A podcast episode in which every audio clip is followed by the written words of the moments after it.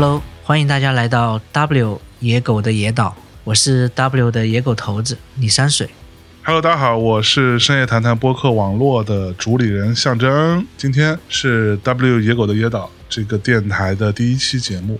可能有一些听众啊，之前有听过我们的第零期节目，就是一个招募相关的这样的一个节目。那今天呢，会是我们正式节目的第一期。在这期节目当中，你会听到很多我们关于这个电台的一些想法，包括我们为什么要做这个播客，以及我们会给大家分享一些声音简历。以及我们对于这个声音简历的一些不同的看法。今天三水不是一个人来的，还带了谁呀、哼哼，带我们的好同事，啊？要不红星介绍一下你？Hello，大家好，我是喝红星二锅头、穿红星尔克、唱红星闪闪放光彩，来自 W 野狗品牌仓的红星。哎呦嚯、啊，有备而来哈！你看人家后生可畏。后生可畏。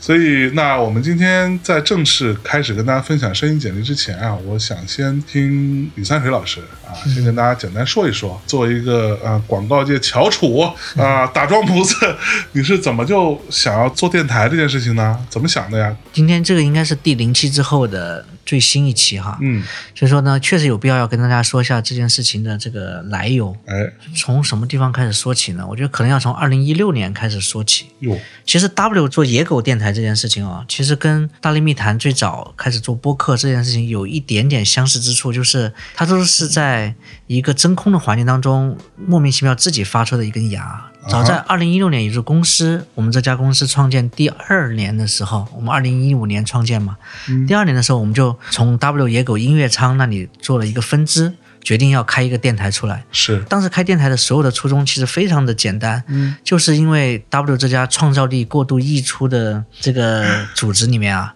有一群非常优秀的创造者和一群年轻人，他们平时工作之余之后呢，我觉得他们其实有更多旺盛的自我需要表达或者需要表现，嗯，而这些表达和表现，其实可以极大的满足很多外界对我们这家新生公司的好奇，嗯，也能够去满足他他们对我们这家公司的这样一些所谓的向往。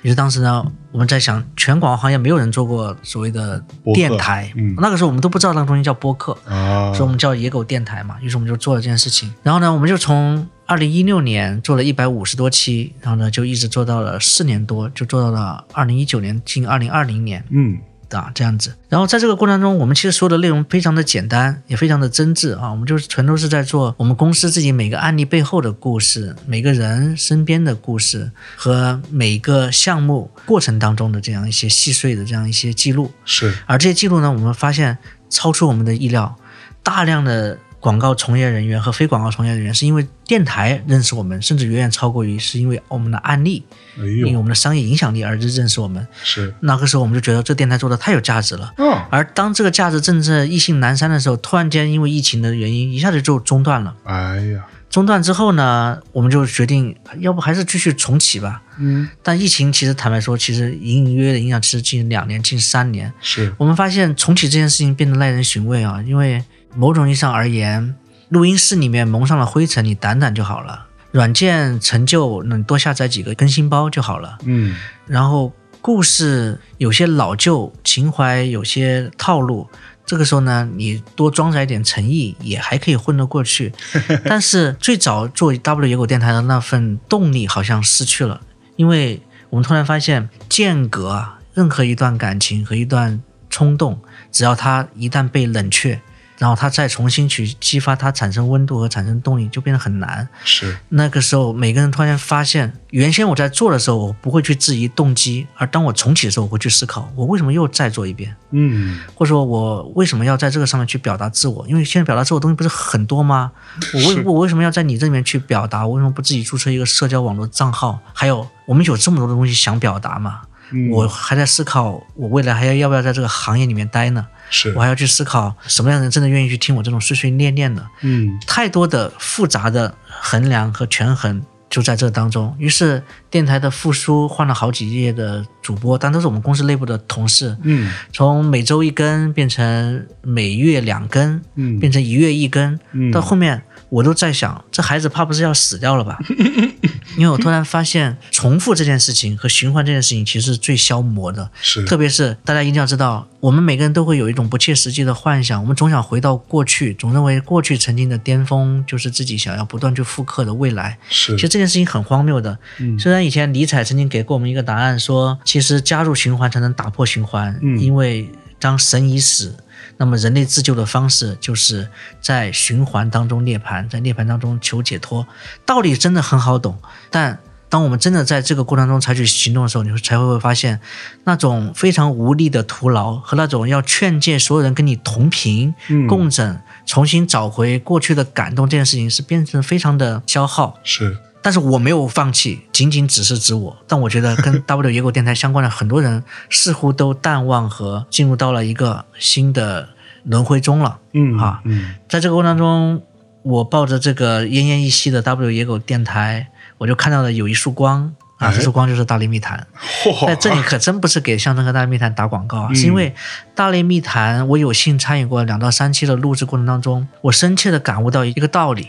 这个道理是我理解到了，就是声音的价值。嗯。以前坦白说我是不理解的，我认为声音是思想的附庸，嗯哼，因为我们作为我们做品牌的、做传播的，我们认为传播方式手段应该是无尽其穷。是。比如我可以用色彩、用平面、嗯。用影视、用装置、用艺术、用服装、用各种各样的活动。活动，我有一万种方法来表达自我。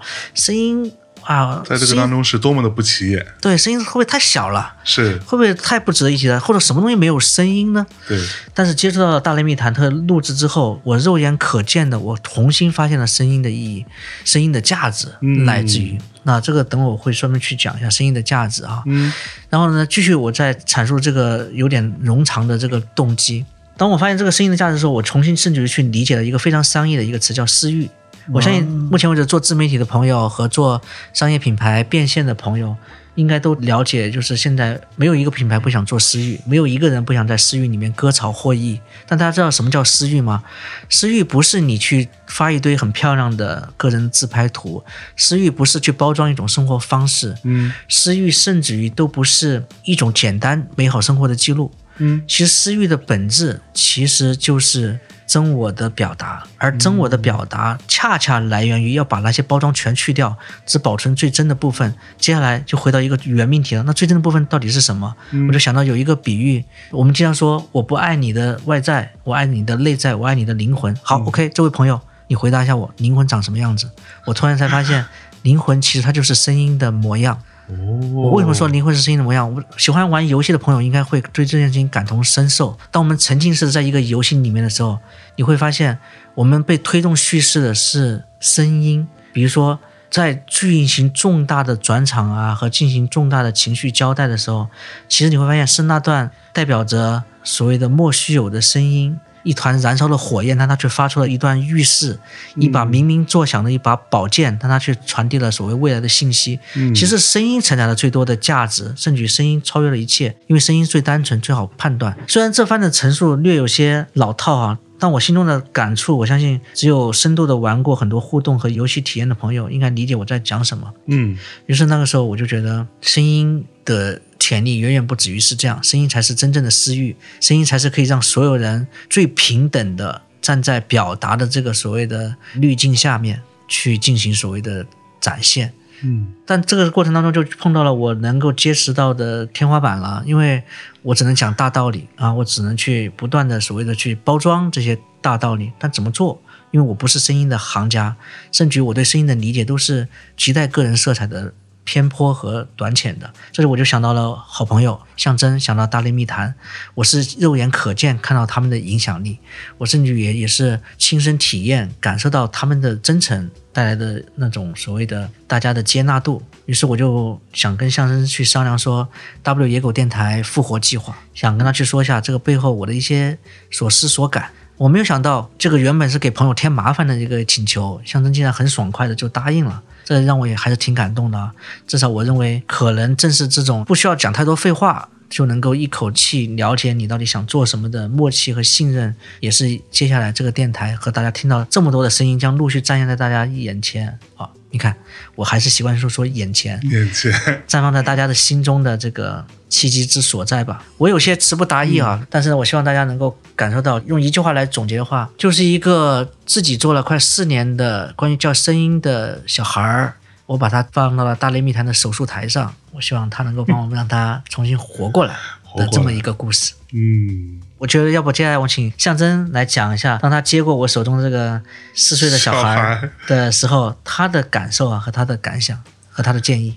对，其实最开始我听李三水说这些的时候，就他之前没跟我说过这些，就他的思考有很多时候是很有趣的。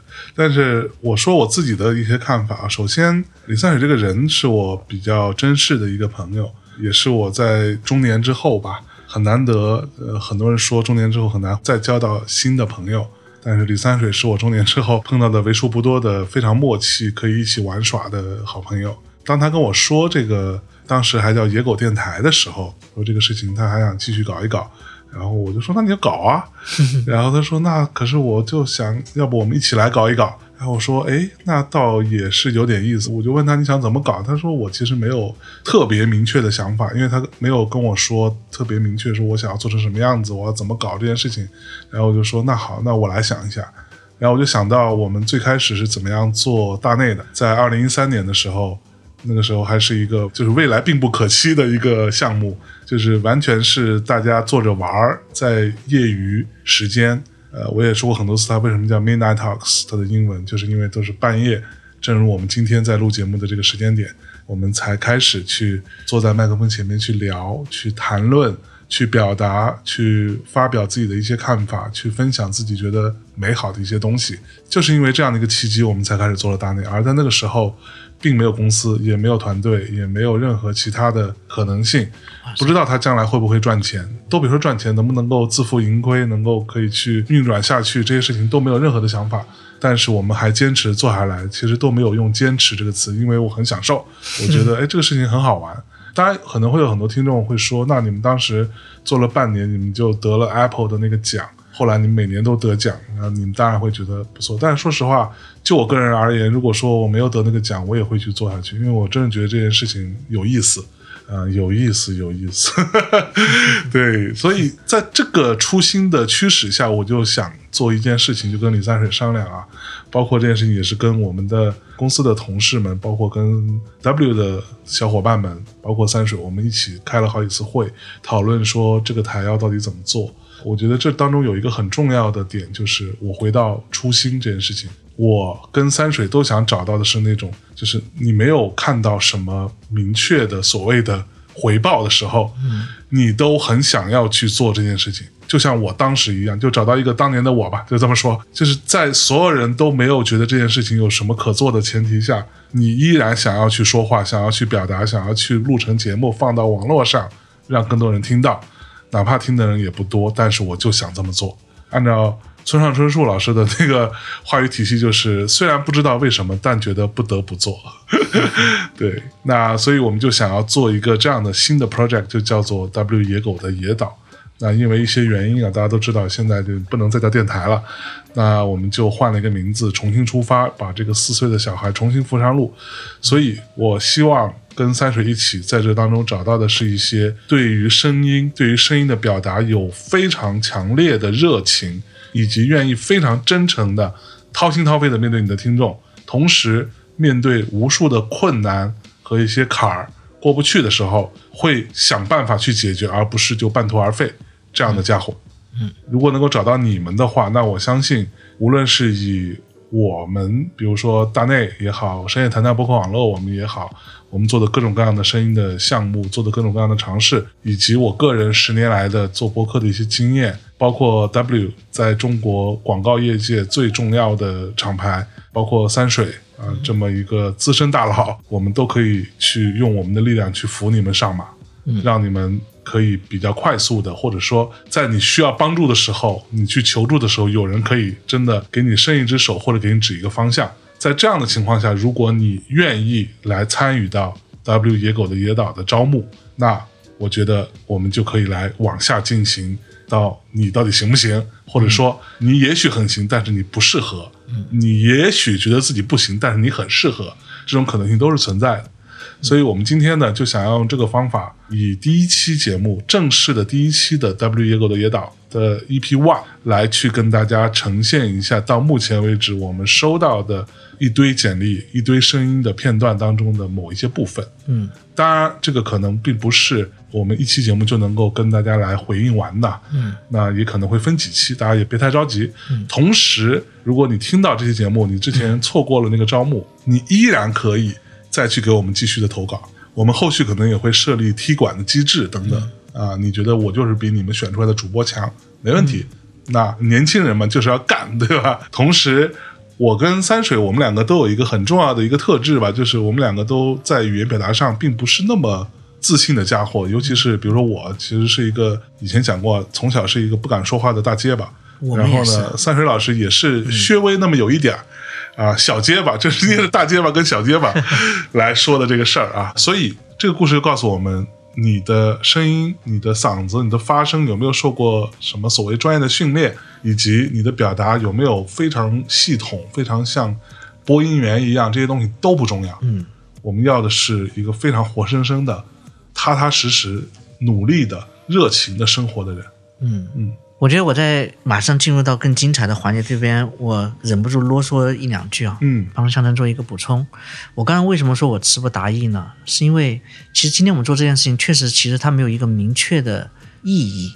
对，就是说我们一定要帮助大家明确的实现商业化。虽然凭借 W 在中国广告行业头部的这个江湖地位啊，嗯或者说我多年的各界国际国内各大品牌的操盘经验，是，实现这个商业变现，一定是我们的背景之一。但我觉得这事情不应该要再拿在台面上来讲，对，它会变味啊，它也会让这件事情变得特别的窄。是，第二个呢，我们也没有一个非常说我们要捧红一个谁，因为我觉得这个人该红也不是靠我们来捧的，因为命中注定他可能其实是跟着我们一起在这个赛道里面自然而然被发现。对，呃，我们没有非常明确的大内密谈联合 W 的一个造星计划，对，也不是这么想的。嗯，但它确实是一场真人秀。这场真人秀，我们要复刻的是在这个行业，不管是品牌传播行业还是播客行业，没有人做过的一件事情。我认为这件事情才是最有趣的。没有人做过声音真人秀，没有，nothing。Nobody，嗯，真的没有人去做过这件事情，所以我们觉得这件事情就很酷。正因为没有，他就让我们看到了这个四岁的小孩儿，他没有在走在过去的道路上，他重新走在一条复活的路上。嗯。在这条路上，我不用再求爹爹告奶奶、卖苦情、装可怜，去说，哎，我这小孩资质很好，对，他曾经怎么样，考上过什么样的重点大学，有多少人喜欢他，你要不再帮帮他，就谈不上了，而是说，接下来我也不知道要走向哪，但走向的高度取决于我们的默契度，走向的长度取决于你相信象征老师说的，其实要成功。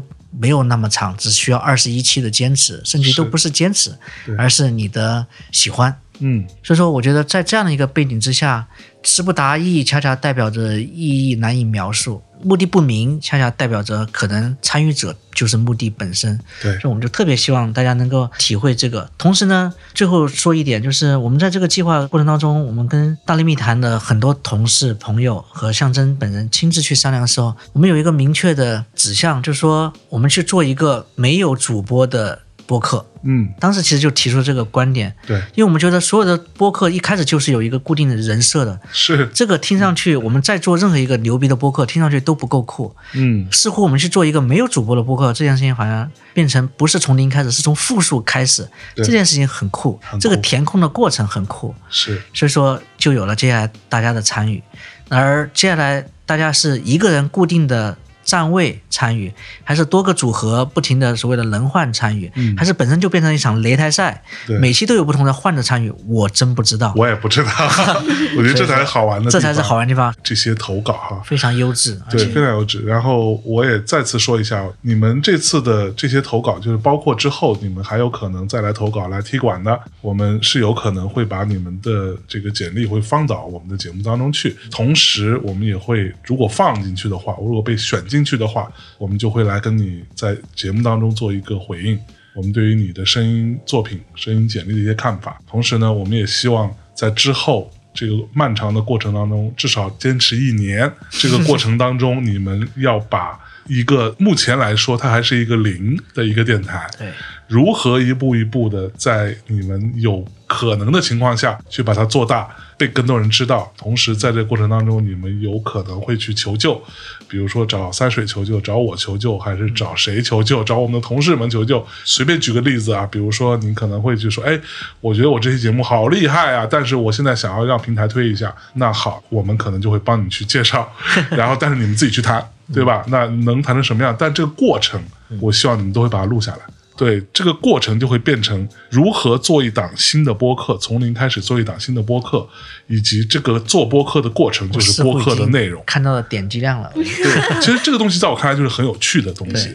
就是我之前接受过很多很多的采访，我经常说一句话，有很多那种媒体朋友们都会问说：“那那个你觉得播客的未来在哪里？”这种巨大的问题，你知道吧？然后我想说：“我的妈呀，这种东西让我怎么回答？”然后我就不太会那么说，但是我会说，我听到很多新的播客，大家都在用一种类似于，比如说大内经常做的一个方式，大家坐下来聊天嘛。聊天当然可以，但是除了聊天，除了找嘉宾过来聊一些奇怪的事情、有意思的话题之外，有没有别的可能性？在我看来，声音的可能性是远远没有被穷尽的。而这个部分，当然我跟三水，我们这个还在筹划一些别的声音的可能性。对我们关于声音的这个不叫创业项目，它听起来就非常的铜臭味。我们关于声音的在传播端和市场端的接下来的很多计划，有非常具体的、太太多常具体的一些一。些计划，这些计划也是会跟我们这个 W 野狗的野岛对这个节目的进程是有关的，对，所以大家敬请期待。大家敬请期待啊！那我也希望看到年轻的或者是中年的朋友们，是可以在这个电台上发挥你们的创造力、想象力，去燃烧一些你们的热情，把它变成一个有趣的内容出来。所以，那我们废话不多说，就开始说一下我们这次的简历啊，以及我们的一些点评环节。我们先请红星，红星老师啊，红星同学谢谢先说一说，你可能算是比较早听到这批简历，你至少比我跟三水要早嘛。是的，对，那你们这些年轻的孩子们，嗯听完之后有一个大概的印象，或者一些比较泛泛的一些点评，可以说一说。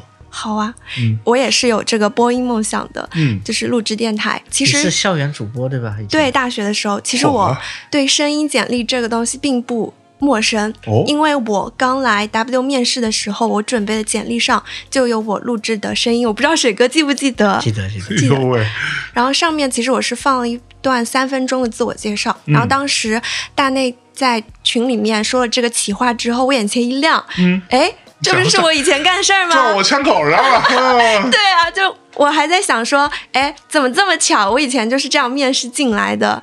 呃因为其实我知道 W 也是因为，嗯、在大学的时候老师在课上有推荐 W，然后我点进他们的公众号看的时候，就发现有电台这一栏。嗯，那其实我，你想说这公司是疯了吗？我就我想说，哎，怎么公司为有这样的啥做电台？哎，眼前一亮，然后立马就点关注，关注一下子关注就是四年嘛。哦然后现在我来了这儿，其实是、嗯哎还蛮开心的。是，对，嗯，就是得偿所愿了。我也算是第一批听到这些声音简历的，然后其实感慨良多。嗯，因为这些简历我听下来，有笑着听的，也有哭着听的。哎呦喂，对，特别是今天我听到了两封他们讲自己的故事，具体的故事是有讲自己因为疫情期间封控而没有能见到爸爸的一个，啊。对，还有是关于自己在二十四岁的时候突然患上了不能被治愈的病症之后，他也想要通过播客声音来治愈一些病人朋友，嗯嗯，嗯，这样一些声音简历，是，就发现，哎，其实我们做这个 W 野狗的野岛，好像也有一小束光照到他们，当然。有点词穷了。大家很感动的环节啊嗯很感。动。对，好吧，那我们废话不多说了，我们前面说了很多废话了，嗯，那我们来正式的进入到我们的第一封简历，好不好？嗯，这封简历呢，它来自于自称为 ZX 四五 DD 的一个小伙子，我们来听一下。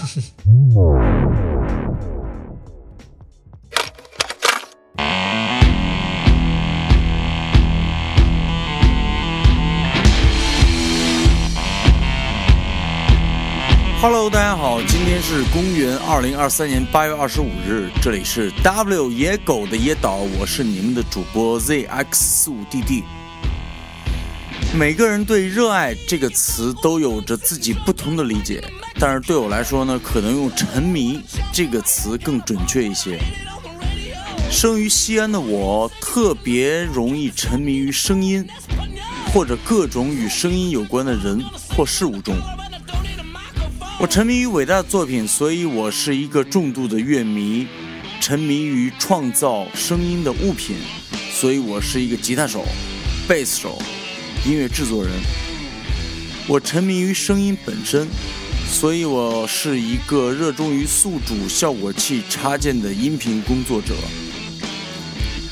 大学毕业之后，我并没有选择本专业的工作，而是拿起了吉他，开启了演出生涯。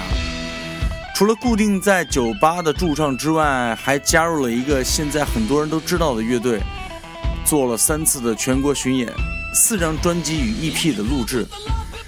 这些经历都让我积累了对声音足够的敏感度和认知。二零一五年，我独自驱车一千四百公里从西安开到了上海，入职了一家传媒公司，负责了多个热门综艺、影视剧。线上的宣传企划执行工作。另外，最特别的经历无疑是亲自参与了2016年上海简单生活节的全部的宣传工作。2017年，我回到了西安，创立了属于自己的演出品牌。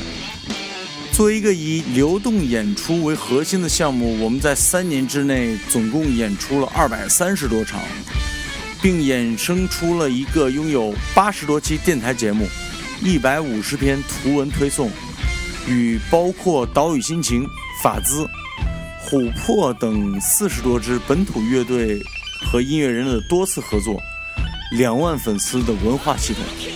当然，这些都在二零一九年的疫情来临之时戛然而止。不过，值得一提的是，在第一波疫情的封锁下，我与死党用三十天的时间内做出了我们的第一张完整的专辑，并完成了海外的发布。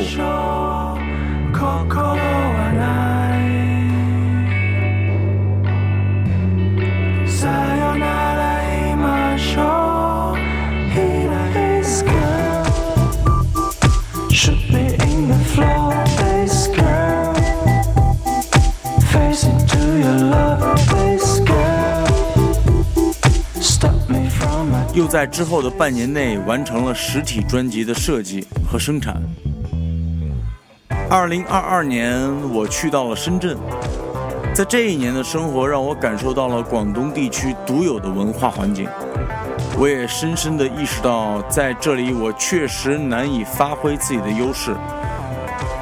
机缘巧合，在朋友的邀请下，我又来到了上海。两个月的时间内，帮他的吉他销售公司完成了线上的视频策划、宣传搭建的工作。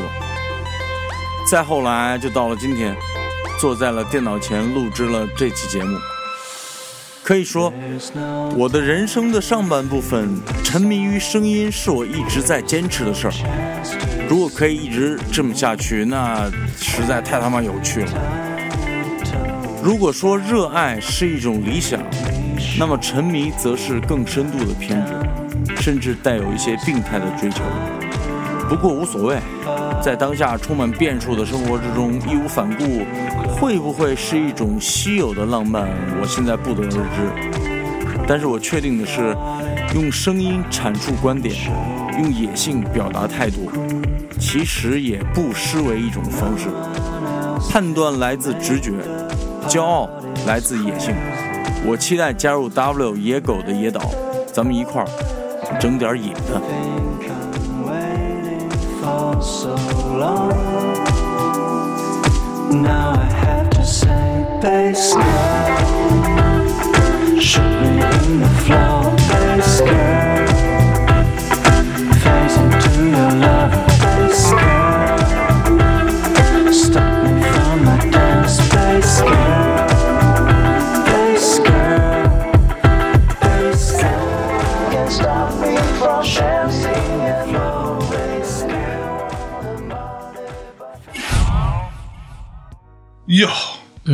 这个一听就是专业老专业专业，这个录音质量也好啊，包括他尤其是开头选的音乐啊，这个我有有点记不清啊，大概我觉得没准儿啊，应该是 Jack White 或者说是白色条纹时期的 Jack White 哇，的一首歌，非常符合我的这个审美啊 啊！这位同学，我觉得他做了好多事情，你看，他也做了。音乐制作也发行了唱片，也组乐队巡演，也去做宣传，还去做网站，自己又是乐手，又是录音师、制作人等等啊，嗯感觉是一个在声音的部分比较生根的一个家伙。嗯，你怎么看呢，三水老师？就觉得好听啊，他的音乐作品，嗯我不知道他背后后面放的原创作品是他们乐队的吗，还是怎样？这个第一个不太清，楚有可能是对，还蛮好听的。很成熟，很好听。嗯然后呢，第一个就是好听，第二就是有缘。嗯。他说，他说他组织和参加过二零一六年的简单生活节，而 W 那一年啊，刚好就在简单生活节上有一个独占舞台，我们也是在那一年登陆简单生活节？发行了我们的独独一张专辑占呐，独占了一块舞台，玩这么大呀，非常厉害的。当时和贾敏说老师哎呀。啊获得他的支持，我跟你讲，之后咱们去他妈 Fuji Rock，咱独占舞台，独占一块啊，哎，真的可以，我们独占一个声音空间，必须独占。对，有缘，然后呢，成熟，他是一下子在低峰简历就上来这种就是高质量专业的这种呈现，我相信会让在座的听众一下子会感觉到这个擂台的深度哈。对对对对，它似乎不是一个简单意义上的有感而发的地方，它似乎一来好像就奔着专业去了，就奔着这个出品必属精品啊，大类的另外一个未来的台柱好像要 要出现了这样一个样子，我是挺诧异的，啊，还蛮好的。我是挺诧异的。对它的优点，我们刚才也说了很多。我觉得，呃，如果说不足的话，他的语言表达的部分，就他念稿的痕迹太重，对就是感觉是这个东西，我我不知道是你是因为紧张还是因为什么，就你整个就是一个在念稿的一个状态。这种念稿状态其实是有的时候会让人有点没有办法被抓住的。嗯，对，因为你念稿，你的语言表达的重心大体上是放在如何把这个东西念下来，而不是有感情的、非常个人化的去表达你的那个东西。其实我经常会说，有的时候，比如说我们大地的团队哈、或者深夜谈的团队，有时候我们会有一些剪辑师朋友啊，一些做后期的人啊，会帮我们处理各种节目。有的时候会出现那种状况，就是他剪得过于干净了。嗯剪得过于干净这件事情，对于我来说是扣分的。我认为声音当中那些表达上的冗余，一些小小的瑕疵，你有一点点的词不达意，其实恰恰那个就是情感的寄托的那个地方。嗯木心老师曾经说过有一句话，叫做“当我词不达意，当我结结巴巴的时候，那是我爱你”。哇塞，对，其实就是这个东西。这个东西如果以一个所谓的工业标准来说，它应该是被处理掉的。嗯，但是被处理掉之后，你所得到的就只有文字的信息而已。我记得象征给我讲过一个让我很感人的一个故事。他说有一个知名播客就录下雨声，是吧？嗯嗯嗯，是，我觉得那个好厉害。对，嗯，好吧。那这位同学，我觉得他整体来说，他的优势是对于声音的把握，包括他刚刚我们可以听到他对于人声的处理，他其实都是后期做过的。嗯他有处理过，然后包括人声和音乐的比例，包括他的一些基本的节奏感，音乐跟他人声什么时候出来，这个基本节奏感都是好的。嗯，对，但是就是语言表达上面读稿痕迹太严重，这个我们之后再来讨论吧。好的，我可以最后补充一点，就是可能他的出现会让我叹服于专业的高度，但是你所有的这个喜欢和叹服，好像是基于他的身份嗯和他的专业。而不是播客哈，就是对播客这个载体的这个标准，因为播客其实恰恰其实应该是看到这个人的那、嗯那一面，而不是一个专业的那一块儿。对，但我的表达可能不是太准确，我说嗯专业当然很需要，但人的那份这个就是不可替代的那种特色，我们要看到的那个是非常重要的。似乎不是要听一个专业歌手或者一个专业音乐人，我们要听的是一个专业播客。而这里或者说一个活生生的人，对这里有趣的地方就来了，那谁来定义什么叫做专业的播客？很少人能定义。哈哈，就是我觉得这个当中，我们之前也讲过，所谓职业这件事情，我是反对“职业”这个词的。就是你说这个人很职业或者很专业，一定程度上我是并不认同这个词。这个词在很多地方很好用，嗯或者在很多场景下它是代表某种标准。嗯但是有的时候，我更喜欢看到一些非职业的人，嗯做的一些非常有热情的东西，而专业的部分是可以靠专业的人来补足的。嗯，对，好呀，好吧我们来听那我们第二封。第二封，第二封这位同学呢叫做岩浆吨吨吨，哎呦呀，我的天，岩浆炖的吨吨吨，你这个哈酒量不错呀！吃了岩浆果实的人，哎，我们来听一下他。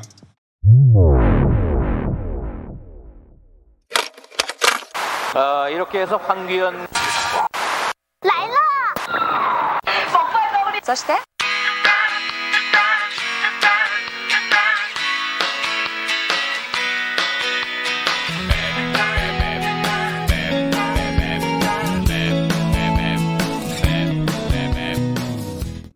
嗨，找一个。呃，海绵宝宝，我们一起去 W 野狗的野岛抓水母吧。家人们，谁懂啊？ 我真的很想上岛啊！什么岛啊？既然你诚心诚意的发问了，我就大发慈悲的告诉你：为了防止世界被破坏，为了守护世界的和平，贯彻爱与真实的邪恶，可爱又迷人的反派角色墩墩，我们是穿梭在银河的火箭队。W 野狗的野岛，播客的明天在等着我们。哼，真是贪嘴的家伙！活动报名还没完成呢，就想着吃。美羊羊，你凭什么指责我？我可是播客冠军，你可别不知好歹。你好，我是佩奇，这是我的弟弟乔治，这是我的妈妈，这是我的爸爸。小猪佩奇，当当当当当当当当当当，我们全家都想报名这次主播招募。嗯，我的志愿是做一档播客。嗯，每天录完了播客之后就去吃火锅。今天吃麻辣火锅，明天吃酸菜鱼火锅，后天吃猪骨头火锅。陈老师直夸我麦兜，你终于找到生命的真谛了。大家好，我就是疯魔万千少男，改进社会风气，刺激播客世道，提高青少年人内涵，风情万种、诡计多端的声音专家。我嘅名叫端端，英文名叫端端。我计划打造一档声音教学类播客。既然我诚心诚意的报名了，希望你们不要不识抬举。現在係報時信號一響，喺報時信號一響之後，就要等到下一次報時先再響啦。欢迎收听《人人有功练》墩墩声音小课堂。除暴安良是我们做市民的责任，行善积德是我本身的兴趣。我们的办学宗旨是人人有功练。你一定想從我身上學到點什麼吧？在今天的声音小课堂节目中，墩墩老师将教会你近百种不同音色的发声技巧。别走开，广告之后更加精彩。墩墩声音小课堂开课啦！声音不好听，多半是肺热。收听墩墩声音小课堂，不清肺热，不治疗反复卡痰。友友们要记住哦。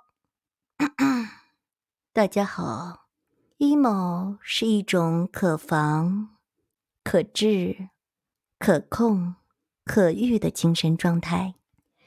据金山不卫生中心端主任介绍，emo 的病程是分期的，越及早发现，及时诊断，全病程科学治疗，愈后越好。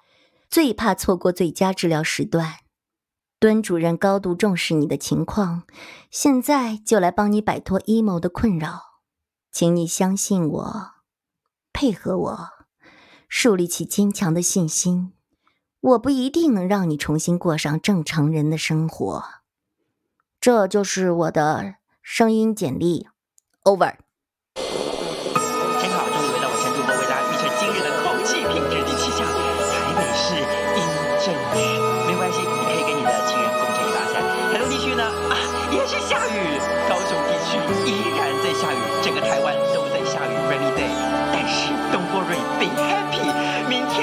有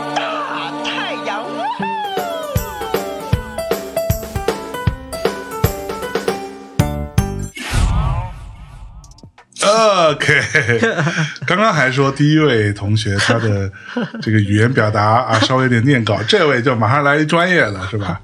这就是我们经常说的那种呃什么来着，声优啊，声优都是怪物，都很厉害啊。妈的，这怎么回事？这个人怎么这么强？真的是，就是我们刚刚在这个过程当中，你可以听到有无数的他的各种声音的变化啊，你可以听到萝莉音，听到病娇，你可以听到御姐，听到各种卡通人物。呃，包括小猪佩奇以及麦兜什么的，就是各种声音都存在，然后都是来自于他一个人的声音。那其实到最后，我有一个很大的问题，就是他真的好厉害，但是他自己的声音到底是什么样子？对，我其实是没有太明确的一个感受的。然后他大概是给我们秀了一段嘛，秀我们一脸，就是他到底在这个声音变化这个部分可以做到什么程度。同时，你可以听到他一定程度上肯定是受过一些专业的训练的，嗯，才可以达成这个样子。这个东西反正我是来不了。而且说实话，就王涛也来不了这种东西，朱广权也来不了。对，就是这些人其实都来不了。就是这个东西，声优是另外一件事，对，它跟播音还不是一件事。但我恰恰在想另一件东西啊，因为我觉得我首先想给大家说明一下，我和象征在坐在这里绝对不是一个点评者和那个就是转身啊，嗯请请转身的南台的那个，那个我们做不出那么丢人的事儿。对呀，我们更像其实是一个分享者啊，嗯我我现在我完全是这样一个分享者的角度。对第一位朋友，他如果让我们看到了播客可以在专业上做到的深度的试探，嗯，这一个就是典型的宽度了。对，他一下让我们知道，其实播客这件事情它的宽度是很大的，是，对，它可以通向很多面向。年轻的朋友们可以在任何一个这个宽度的这个接驳下面都可以进入，它开了无数扇的门。但我也同意，作为观者和听者，象征老师刚才那句话，就说那他本人是怎样的？但恰恰可能正是因为我们对他保留了好奇，是不是就证明了，嗯呃，他的潜力啊？对，所以说我觉得还挺大开眼界的，挺大开眼界的。前两封的简历就一下让我们看到了播客界原来不仅仅只是心理念白，呃，不仅仅呢只是信息搬运是。和所谓的逻辑分析，嗯。那，情感交互是可以这么多元哈。对，就是这位同学，我们之后也是想，如果有可能的话，哈，也是再跟你再沟通吧。我觉得你在其他的部分，包括你这个人到底是个什么样的人，嗯，我大概能想象他没准是生活在广东地区的，因为要不然不太会说粤语吧？对对。然后我觉得你到底喜欢什么？你平时都在干嘛？你是怎么生活的？你的性格到底是什么样子的？这个东西其实对我们来说也比较重要。我觉得这次可能在这个部分展现的比较少吧。不过其实也不一定啊，有很多其实真正爱说粤语的人都是在非广东地区的啊，係咪呀？係啊係呀，扑街呀！它的可塑性是强的。嗯。然后最后，我对它我其实还有一个小小的期望，嗯。就是因为我们要做的其实不是在一期就打完所有的天马流星拳，对，我们在二十一期这个整个漫长过去未来的一年当中，到底哪一个声音是你真正压箱底的对。那个灵魂之声啊，或者说是去掉一切，有什么东西是哪一种声音会陪你走得更远？对。既是我们的听众想了了解的，嗯。更是你本人可能也想要去找到的。是。想起了金凯瑞，Jim Carrey，对，不过还是非常大开眼界，非常厉害。这个好牛啊！妈呀，先给你拍拍手，厉 害厉害。厉害！好，那我们接下来下一位，这位同学叫做露西小姐，我们来听一下她的声音简历。Hello，大家好，我是 Lucy，我是一个北京人，今年三十六岁，我是北大的本硕毕业，之前做了十多年的经纪人和制片人，最近这四年呢，在跟我北大的同学一起在科技行业创业，同时呢，我也是一位单亲妈妈，我有一个五岁的儿子。不过我下个月 就准备又要结婚了，啊、我这次结婚的对象是我的纹身师啊，也是一个北京人，叫老周。关于我们俩这段非常机缘巧合，但是又很命中注定的故事呢，啊、希望有机会再跟大家聊吧。我觉得反正是基于我刚才说的这些经历，所以我自己其实对于做播客这件事情一直都非常的有兴趣。我之前参加过关雅迪老师的开放对话的播客。然后也做过几次线下的视频播客的录制。现在呢，我自己是做了一个小红书的账号，主要就是聊一聊我们重组家庭的一些日常啊，呃，老北京情侣谈恋爱的细节呀，以及我自己做妈妈、做创业者的一些心得。嗯，我觉得反响还是不错吧，有点成长型账号的感觉。很多粉丝都是看着我，呃，辞职，然后创业，然后谈恋爱，然后现在准备结婚，这一路走来，我自己其实是播客的老听众了，从大内刚创立的时候就开始听。因为说实话，我觉得在简中这个环境里面，从开始做到现在还能听的播客，呃，不多了。啊，所以我其实非常的珍惜像大内这样的老朋友感觉的内容。我最近一次觉得，就是心灵感应上啊，觉得可能要开始跟你们产生关联的时刻，就是我记得六七月份的时候，我看你们在征集去富基 Rock 的那个旅行团。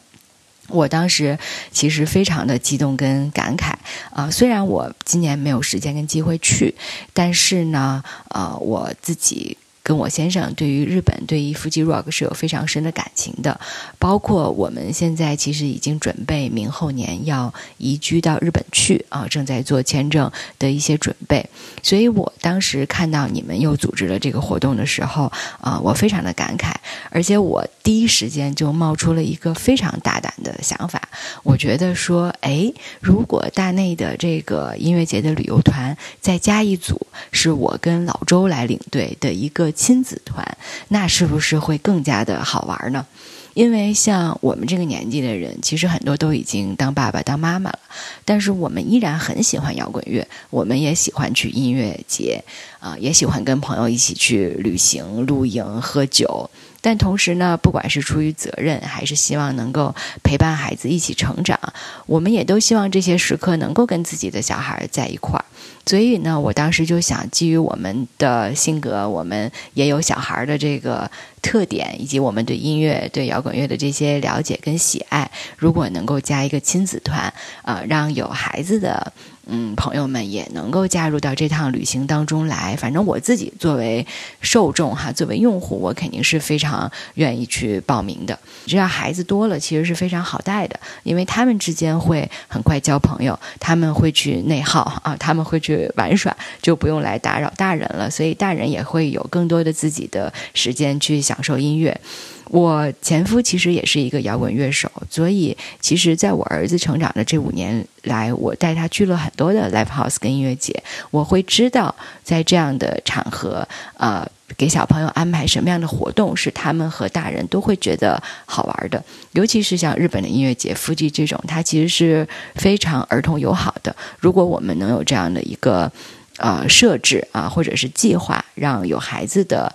呃，朋友们也能够一起来，我觉得会是非常好的一个想法。所以我当时就想，哎呀，等我明后年到了日本之后，我一定要给大内写邮件，然后让他们考虑我的这个提议。没想到，就是念念不忘必有回响吧。昨天就突然看到你们在招募主播的这个事情，所以我想，不管主播当不当成，我至少有一个机会能够跟你们说我亲子游的这个想法。万一明后年咱们就成了呢，是吧？自己到了日本之后，我也有一些关于围绕着人和内容的品牌的打造、运营的想法。因为我自己之前一直在做经纪人嘛，然后也在孵化自己的一些内容，所以我觉得将来可能会和大内这边有合作的可能性啊。日本又很近，然后你们也都很喜欢、很熟悉，所以希望能够借由这次招募啊，不管招募成、招募不成无所谓，但是大家有一个开始合作的呃契机。大概就先说这么多吧。我待会儿会把我的那个小红书账号，还有我之前做过的博客的链接发在邮件里面，方便大家更多的了解我，了解我的生活。自己其实对于个人的表达非常坦诚的这种交流，是一直都觉得很有兴趣的。而且我觉得，嗯，不管你说的好不好哈，但是极致的真诚是无坚不摧的。我也非常欣赏大家在播客这个平台的一些呃。呃，非常自我的表达，然后影响到了更多的人。我也非常希望能够加入成为这当中的一员。行吧，那我们就电波中相见，呃，期待收到你们的回复。祝大家秋天快乐，拜拜。哟，已经很成型了。好厉害哦！就是那种成熟的姐姐的声音，对，好有魅力啊！而且我听到她说有一个五岁的孩子，嗯然后要准备再组建家庭的，好棒！哎呀，真的给你拍拍手。他好像是我们心中那种标准播客的范式啊，对，标准主播的样子。我觉得可能跟他是北京人也有关系，就是说话本身发音啊，包括腔圆他的发声位置都很舒服。嗯对，而且他的表达也非常的就是娓娓道来，对像是一个那种跟你有点熟的一个大姐姐在跟你说话。虽然嗯我应该叫小妹妹，对 对，但是就她那个呈现的状态，我觉得比我要成熟的多，对 好厉害。很多人比象征你成熟。我们朋克永远都是不老的，八嘎，八嘎，特别好，特别好。我觉得这个他提了那个想法也好，包括说那个他上过关雅迪的节目嘛，啊对。然后关雅迪也是我的老朋友了，也算是自己也做过播客，也在经营一些社交的账号，同时他也在上别的播客的一些嘉宾的工作啊之类的，然后包含他说，比如去夫吉开亲子团这种。我觉得，哎，没准还真的是个有趣的想法。嗯，对，我听下来，我有种感慨哈。嗯，我觉得好像这个世界上播客是不是可能分两种啊？第一种就是开放的，嗯第二种呢，其实是就是它是一个吸纳的，它好像是典型的属于那种吸纳的，嗯就是我因为我已经全成型了，嗯，嗯我的一丁一卯啊，我的人生经历，我的人设，我的好与坏都嗯分分楚楚、清清白白的摆在你面前了。对。你喜欢你就来听吧。对。啊，你不喜欢的话呢，我觉得你也不会对我有坏的印象。对，非常的分明，嗯。分明到轮廓太清晰了。嗯。对。这样的话呢，它会变成一把筛子。嗯。啊，对，就是喜欢的就一定会按部就班抢小板凳，对，不喜欢的呢就会敬而远之。是。啊，因为我不一定有小孩儿。啊，我不一定喜欢日本，对。我不一定喜欢摇滚乐，是。我不一定有这么丰富的情感经历共振，那我该怎么办？是但他确实已经是扎下营寨了，对已经有自己的小宇宙了。很厉害，很厉害。嗯嗯，露西小姐，感谢你的投稿。那我们接下来进入到第四位啊，这位同学叫做大然啊，我们来听一下他的声音简历。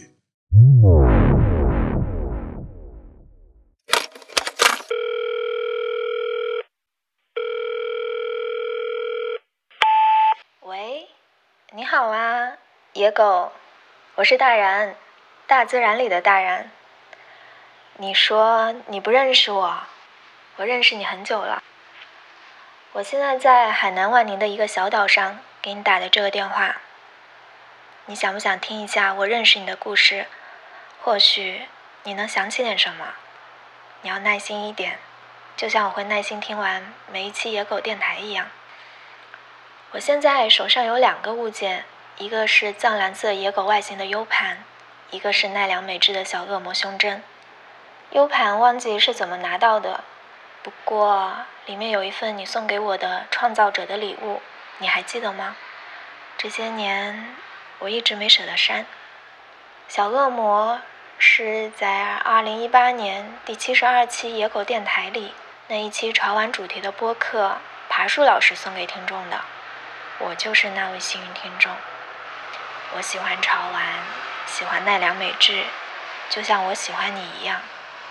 不过这里的潮玩还是2017年里的潮玩，对你的印象也是停留在2017年刚认识你时候的样子。觉得特别有意思的是，去了不同的城市，这两个小物件还都随身带着。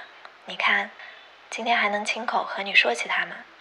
那个时候我在深圳，在一家创意热店工作。你在上海，你有一只叫大圣的柴犬，你还有一位音乐人的同事。一个广告公司养了一位音乐人，当时就觉得李三水真的太酷了。再后来，我从创意热店转到一家新消费品公司工作，不过那时候还没有新消费这个概念，也没有小宇宙。在深圳，你看路上那些人，走路都在小跑。很多个日日夜夜支撑我坚持下来的，就是不同平台里的播客。和草东没有派对的音乐。在消费品公司工作了一段时间后，发现跳槽过来的同事是 W 的，我完全没有想到，你成为了我六度空间里的一部分。这应该也是我离你最近的一次。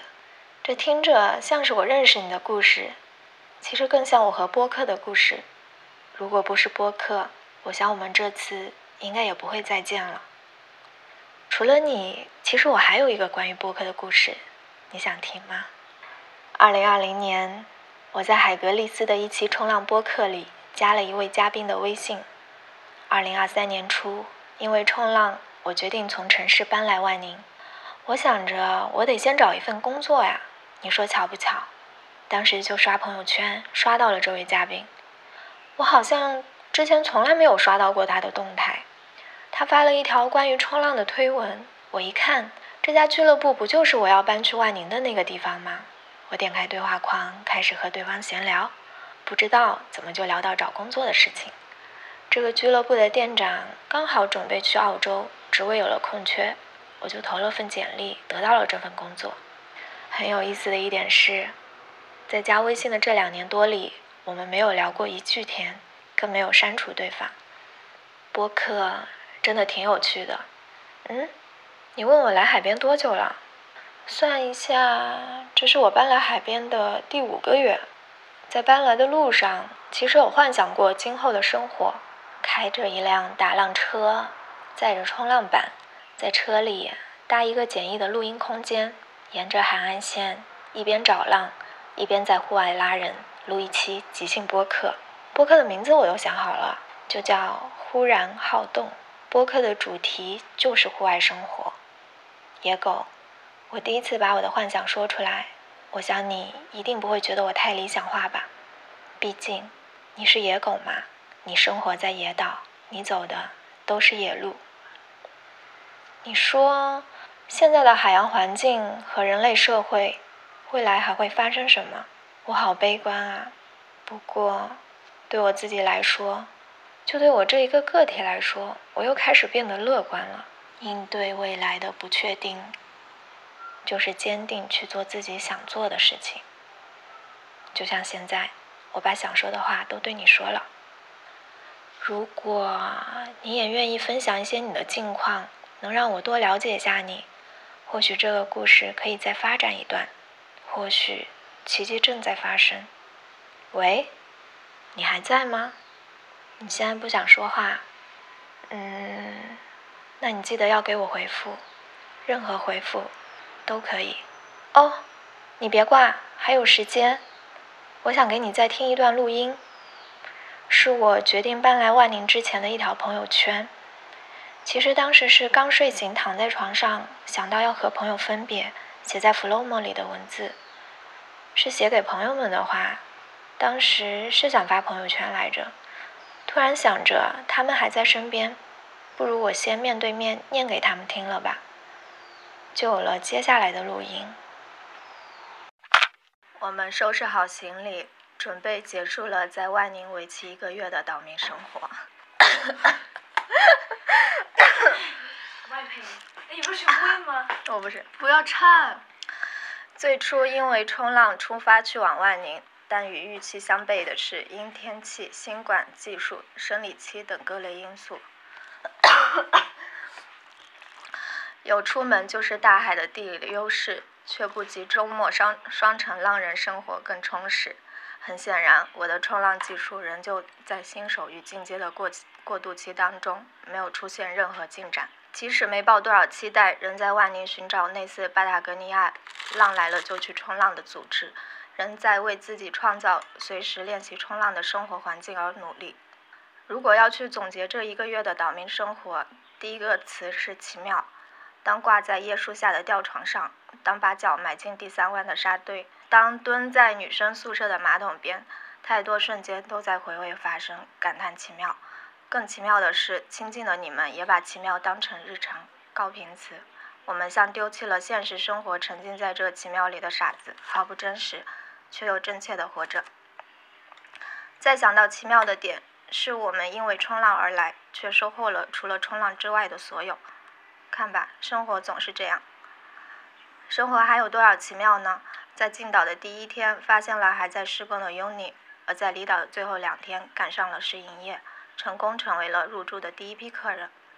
我们的主线人物从两个人变成三个人，我们生活在半岛吧台的琐碎之间，主场景却在二十公里外的 UNI，好奇妙。遇见 UNI，好似我遇到我二零二三年度的一位编辑，我有种预感，我的二零二三是因为 UNI 给出的目录而展开。没错，我已经开始在构思二零二三的年终总结了，哈哈！感叹号。过去这些天，我仍在整理当天我们坐在 UNI 小院里聊天的笔记。我们奇妙的三个人去拜访 UNI 更奇妙的三个人，两个奇妙的组合在当下让我产生一种强烈的渴望。我在努力，努力给年底如何给 UNI 回馈一份价值五万零五的作业。啊，琼琼说，如果要给剪辑的岛民生活视频配上文案。没有练完所有人的名字，视频就结束了。我们都想过，除了一场我的海岛婚礼情景和一份往返机票，很难再把我们聚集在一起了。我很遗憾，我们有我没有遇到那个人，也还没有赚到足够的钱。我和嘎嘎会继续出发，我们也会领取自己新的主线任务，再各自出发。你不许再哭了，我们都在尝试用另外一种方式再见面，我们总会再见。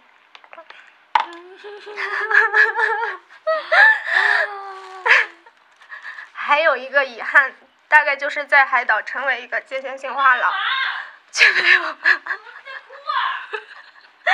却没有遇到一个求得城市九九六和在小岛。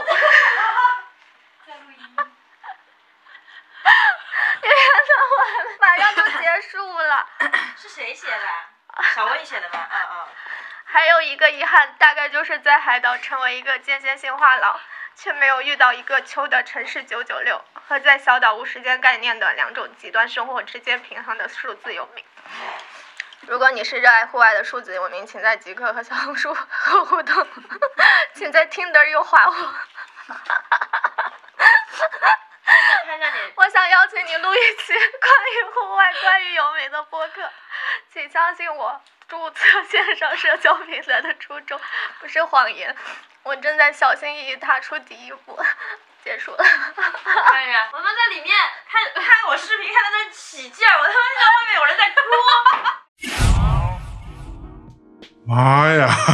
哇塞，好厉害啊！我天哪，他的声音有魔力，他的声音会让听的人记忆扑面而来，对而而且这记忆是汹涌的，是好厉害啊！而且我想说，大然，我想和你交朋友，我，感觉好像跟他交朋友是很有趣的事情，所以这个人跟野狗 有缘哈，有缘啊！他刚刚不是说了吗？你是野狗，你生活在野岛，走的是野路。这个先听赛水老师说说你什么感想？我觉得还是听象征先说吧，因为我觉得 我我一说，因为他离我们比较近嘛，我一定会陷入到非常主观的评判中。象征呢，在这个地方呢，他可能会先站在一个可能可以跳出来这种熟悉感，他的评价可能更重要。对我先说我的感官啊，我觉得首先他的声音，就像我刚刚说，他声音很好听，尤其是前面的部分，就是他后面不是他之前的一段录音嘛，那个是他好像是他写好的念的，后面那段大家都很喜欢。对他前面的部分，其实我更喜欢。嗯，就是他也许是有一些，我猜了，可能他是有稿子的，但是他即便有稿子，他的整个表达娓娓道来的这个方式，以及他的声音，以及他有天赋，他的发声位置，就他在声音部分的处理，听起来是非常吸引人的。同时，他对于情感，包括他怎么换气啊这些东西，他有一个天然的，我觉得是有天赋的，天赋真的非常好。这个肉眼可见。说实话，我觉得他如果做播客的话，我是很想听的。嗯，我是很想听他是怎么聊天，他怎么分享自己生活，怎么记录他的日常，他的一些各种各样的那种只属于青春时候的一些小情绪、一些烦恼、一些痛苦等等吧。这个是一方面，当然另外一点就是我不知道了，也许他是用了一个插件，用了一个什么 EQ 的效果，做的是那种打电话的声音的状态，所以他整个声音非常薄。说实话，我在这个部分，我其实更加期待它如果没有加这个效果，没有加这个电话音的感觉，就是没有这么片状的这种声音会是怎么样？它的第二部分就是接近，我觉得它都加了哦，都加，其实都加了，要么就是它的手机的录音效果太差的原因，也有可能。哇，那如果效果差都这样，那效果好呢？对，所以我就非常期待，就是它可能会充满了温度，这哦这样的一个家伙。哎，我这边有多问一个问题：温度对播客来说是不是很关键的指温度是播客的一切吧？我一直想说，哇塞，温度就是播客的一切。Podcast is about temperature 啊，呃，from your heart，播客的一切，motherfucker。我非常非常喜欢这个女生的表达，而且尤其是她前面的部分、后面的部分也都是，其实她跟我们想要的人其实是蛮像的。嗯，你想想，她又可以做一个她类似于。独白这样的表达，同时他也记录了他过往的一小段的这个声音的片段。嗯，在这片段里边说着说着，旁边就有人说：“怎么回事啊？” 那个室友也很可爱、啊，怎么回事？怎么哭了？怎么回事啊？那个我觉得很厉害，就充满了情景感。嗯，要不先听红星老师来说说吧。哦，好突然，我可以来说说。就、嗯、是首先，我刚刚说了，我很想跟他交朋友，嗯，因为感觉和他。他和我是一类人的感觉，嗯。嗯，有那种。还有就是他在后面放了一段他之前录制的声音，其实我也有一种很强的共鸣感，因为我之前也很喜欢录和朋友一起的声音。在大学的时候，我每一年在过年的时候和我的室友朋友会录一个下一年新年的新年愿望，哦、然后我有时候。嗯，自己失去动力的时候，会突然拿出来听一听，然后会想起来那时候我们的愿望有没有实现之类的。嗯、对，然后其实声音真的是有温度的，非常喜欢大然。嗯，嗯希望能跟他交朋友。好的，他现在是在万宁嘛，嗯，对吧？他在冲浪啊什么的，嗯，我不知道他在做什么的，反正感觉好像是一个很快乐的。他是好像那冲浪协会的店长，现在、哦、他上刚才说的他俱乐部俱乐部的俱乐部，哇，好厉害！听听三水老师。这个跟你关系可就大了，这事儿。是的，是的，嗯，因为他的声音一出来，大家都很喜欢，这就不用再复述了。嗯，所以我一直在克制一种情感的泛滥啊，因为就是去复制这种喜欢，这种点评就变得没有意义了。嗯，我觉得他是今天所有简历当中那个红星第一个挑给我的啊，我所以我第一次一听到他的声音，我就有点被惊到了。我说哇，质量这么高吗？是那个观众对我们这么熟悉吗？对，好厉害！大家情感这么真挚吗？我觉得简直是完全超出我的预期。因为我原先我觉得会不会就几封简历，实在不行我们的备案就是我们自己人在冒 冒充，冒充我们内部在自己自发动一个内部报名吧。对，这个确实我们也有想过这个事情。但那听到他的声音之后，我一下子那个一下就觉得好像豁然开朗。嗯，刚才象征一直提醒我说啊，你不会要每个人的点评都重来一遍吧？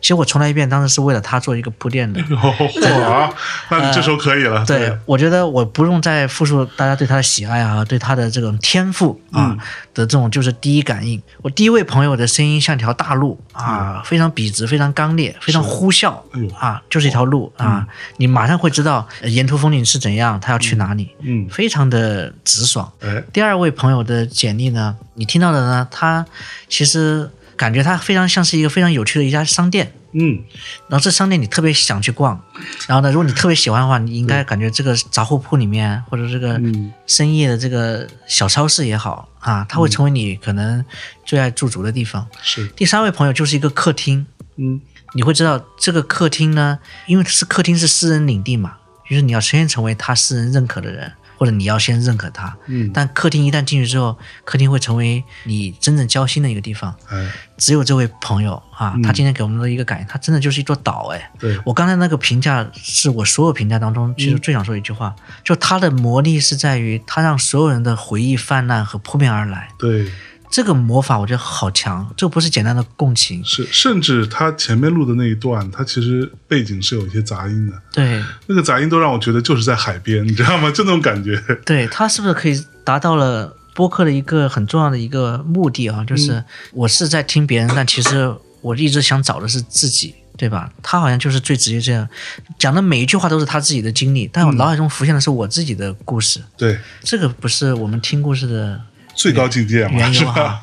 但是呢，因为这今天在我们近百封的简历当中，只挑出了四封，嗯，就可以特色鲜明，然后呢动人如此。我很好奇，剩下那些简历当中还能藏着什么样的宝好，怎么个藏藏龙卧虎法是吧？当然，最后对大然还有一句点评就是，哇，他的文案也写得很好，嗯，通感也拿捏得很好，对。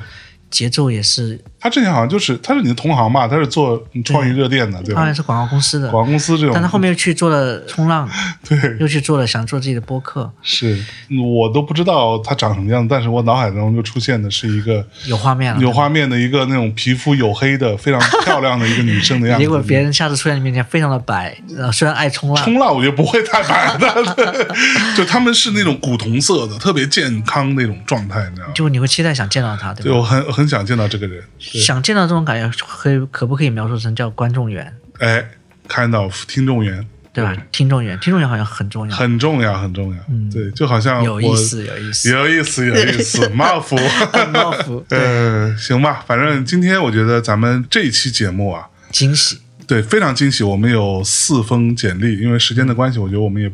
不太适宜太长，对，因为我们这期节目前面讲了很多我们对于这个 W 野狗的野岛这个电台的一些初衷、一些想法，那我们不如就在这里先简单的打个小小结。好，那下一期我们将会继续的再跟大家来去做这样的声音简历的一些分享，包括我们的一些小小的感受。